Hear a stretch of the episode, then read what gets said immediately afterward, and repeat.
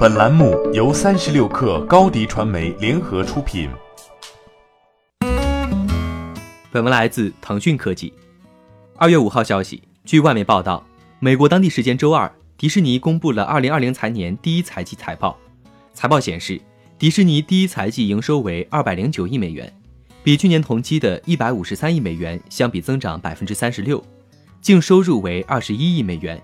与去年同期的二十八亿美元相比，下降百分之二十三，每股收益为一点五三美元，与去年同期一点八四美元相比，下降百分之十七。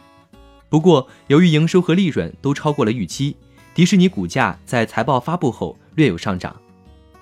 以下为迪士尼二零二零年第一财季财报亮点：二零二零年第一财季，迪士尼营收为二百零九亿美元。比去年同期的一百五十三亿美元相比增长百分之三十六，但超过了分析师平均预期的二百零八亿美元。二零二零年第一财季，迪士尼净收入为二十一亿美元，与去年同期的二十八亿美元相比下降百分之二十三。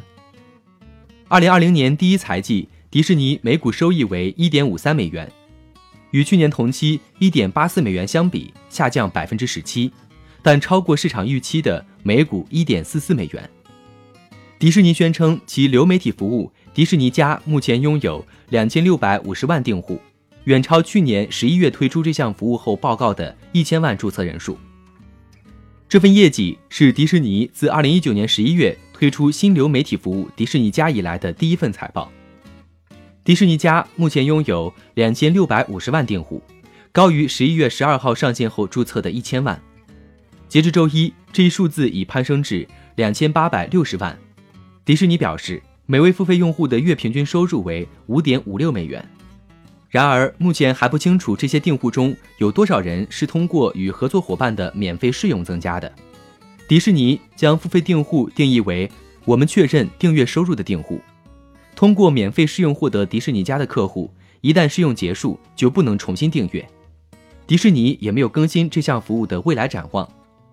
该公司此前预测，到二零二四财年结束时。订户将在六千万至九千万之间，订户增长在很大程度上受到迪士尼家的旗舰节目《曼达洛人》等推动，但其第一季已经在去年十二月份结束。伊格尔在公司的电话会议上表示，从免费到付费的转换和流失率都好于我们的预期，流失指的是用户注册和取消订阅的速度。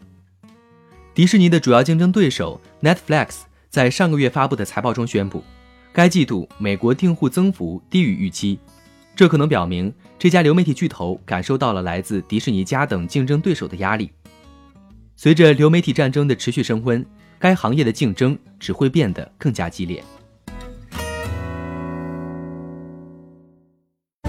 欢迎添加小小客微信 xs 三六 kr 加入克星学院，每周一封独家商业内参，终身学习社群。